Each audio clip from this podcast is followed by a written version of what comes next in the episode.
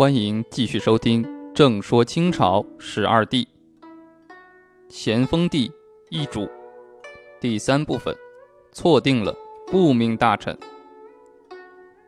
咸丰十一年七月十五日，咸丰帝在热河行宫病重。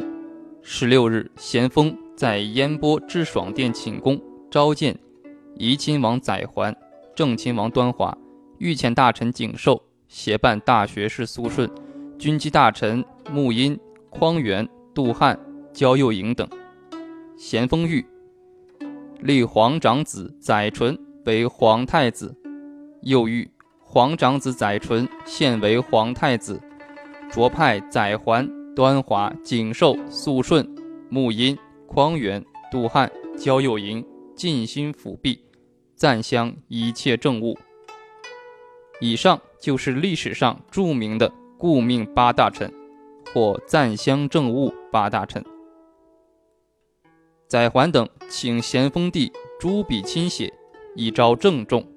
而咸丰帝此时已经病重，不能握管，遂命廷臣呈写朱谕。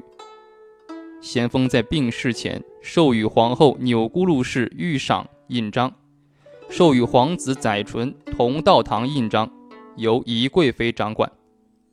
十七日清晨，咸丰帝病逝。当时朝廷的主要政治势力可以分为三股：第一，朝臣势力，其集中代表是顾命赞襄政务八大臣：载垣、端华、景寿、肃顺、穆荫、匡源、杜汉、焦佑营。下面把他们做个分析：载垣。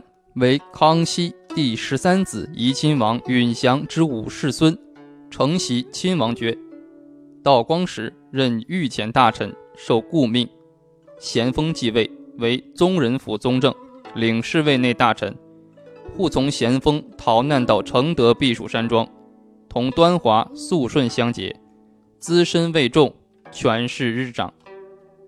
端华，清开国奠基者舒尔哈齐之子。正亲王济尔哈朗之后，道光年间袭正亲王爵，授御前大臣。道光帝死，受顾命。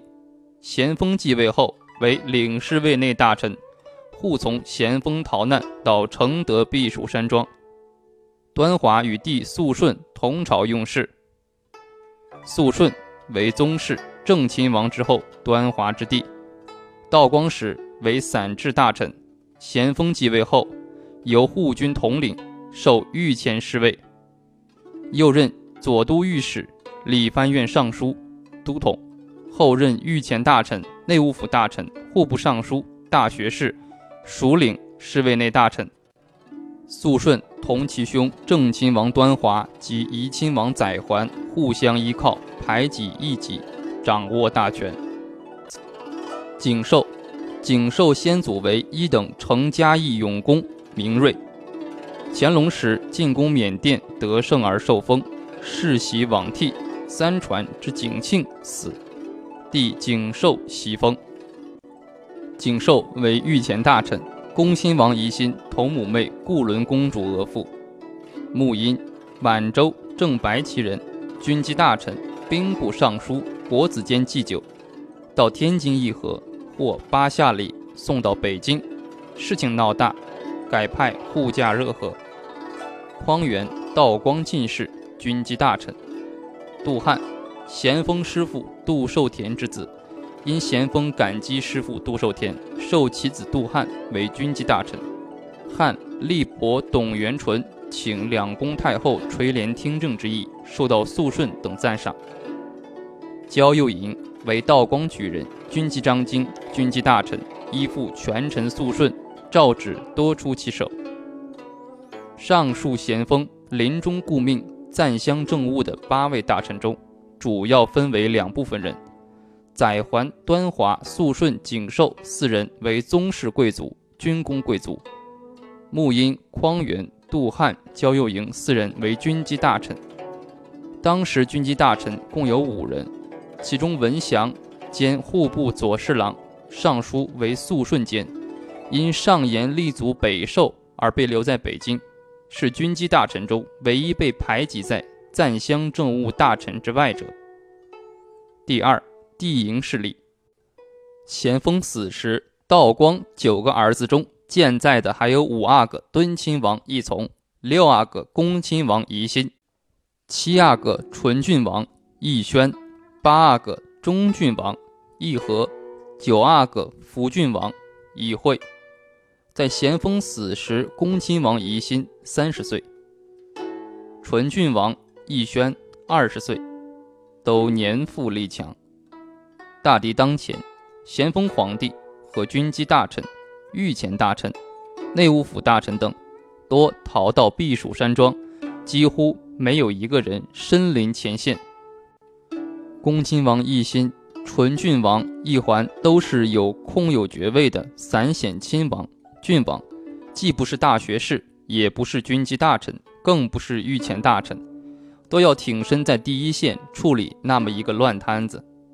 奕欣等本来就对咸丰登上皇位心怀不满，且被免掉军机大臣、宗人府宗令、八旗都统，要往承德奔丧，又遭到拒绝。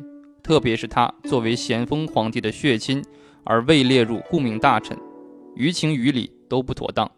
旧怨新恨汇聚一起，而且恭亲王奕亲不是孤立的一个人，他同诸位兄弟没有官职的纯郡王奕轩联合起来，同帝后势力联合起来，同朝中顾命大臣以外的势力联合起来，成为朝中一股强大的政治势力。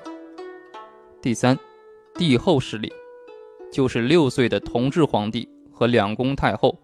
东太后慈安和西太后慈禧，他们虽是孤儿寡母，在帝制时代却是皇权的核心。咸丰在临终之前特制御赏同道堂两颗印章，作为日后颁布诏谕的符信。就是说，奏折经赞襄大臣拟旨善进，似皇太后、皇上阅后，上用御赏，下用同道堂二印，以为平信。这两颗印章。御赏之章为印起，同道堂之章为印起，结束。将御赏章交皇后钮钴禄氏收掌，而将同道堂章交皇太子载淳收掌，因载淳年幼。同道堂章实际上是由其生母懿贵妃掌管。咸丰的旨意是在他死后，由皇后钮钴禄氏、懿贵妃。叶赫那拉氏与八大臣联合执政，避免出现八大臣专权的局面，也避免出现皇后钮钴禄氏与宜贵妃叶赫那拉氏专权的局面。皇后钮钴禄氏与懿贵妃叶赫那拉氏的实权在八大臣之上，因为他们均有对于八大臣所决策军政大事不予盖章的否决权。显然，如果皇后钮钴禄氏与宜贵妃叶赫那拉氏，不加盖御赏和同道堂这两颗齐起之章，那么八位赞襄政务大臣是发不出诏书和谕旨的。赞襄政务八大臣之议决均不能生效。相反，由内臣拟旨而不经过顾命八大臣同意，加盖御赏与同道堂两章即能生效。因此，帝后势力是朝廷中最为重要的政治势力。在对待顾命大臣的态度上，帝后一方同帝印一方的利益是共同的，他们联合起来共同对付顾命八大臣。在朝臣、帝印、帝后三个政治集团的政治力量对比上，显然帝印势力与帝后势力占有优势。赞襄政务八位大臣的共同特点是：满洲贵族，包括宗室贵族、军功贵族、八旗贵族。与军机大臣结合，从表面上看，这是一个权力平衡的结构，其实不然，因为咸丰没有把帝印贵族的势力纳入到赞襄政务的权力系统内，比如说用恭亲王奕欣摄政，或议政，或辅政，或赞襄。后来情况会不一样，当时奕欣三十岁，慈禧二十七岁。咸丰可能吸取了睿亲王多尔衮摄政引起叔嫂叔侄矛盾的教训。从后来慈禧一度重用奕欣来看，这种结合是难以避免的。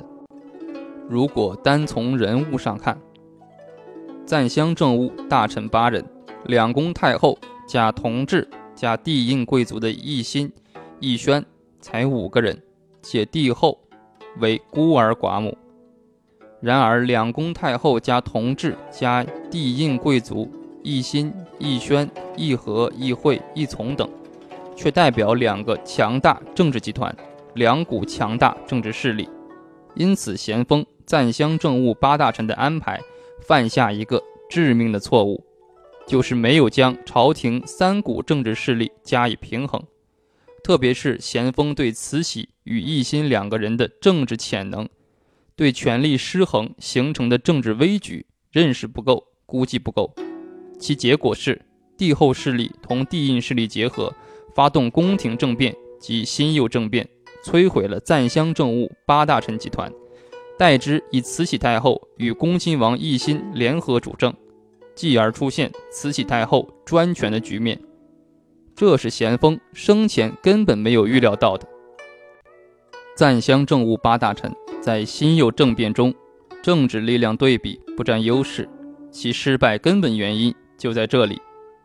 咸丰皇帝临终前没能正确平衡主要政治力量之间的关系，导致新有政变的发生，从而出现皇太后垂帘听政的局面，影响中国历史近五十年。这就铸成了咸丰皇帝的第三个大错。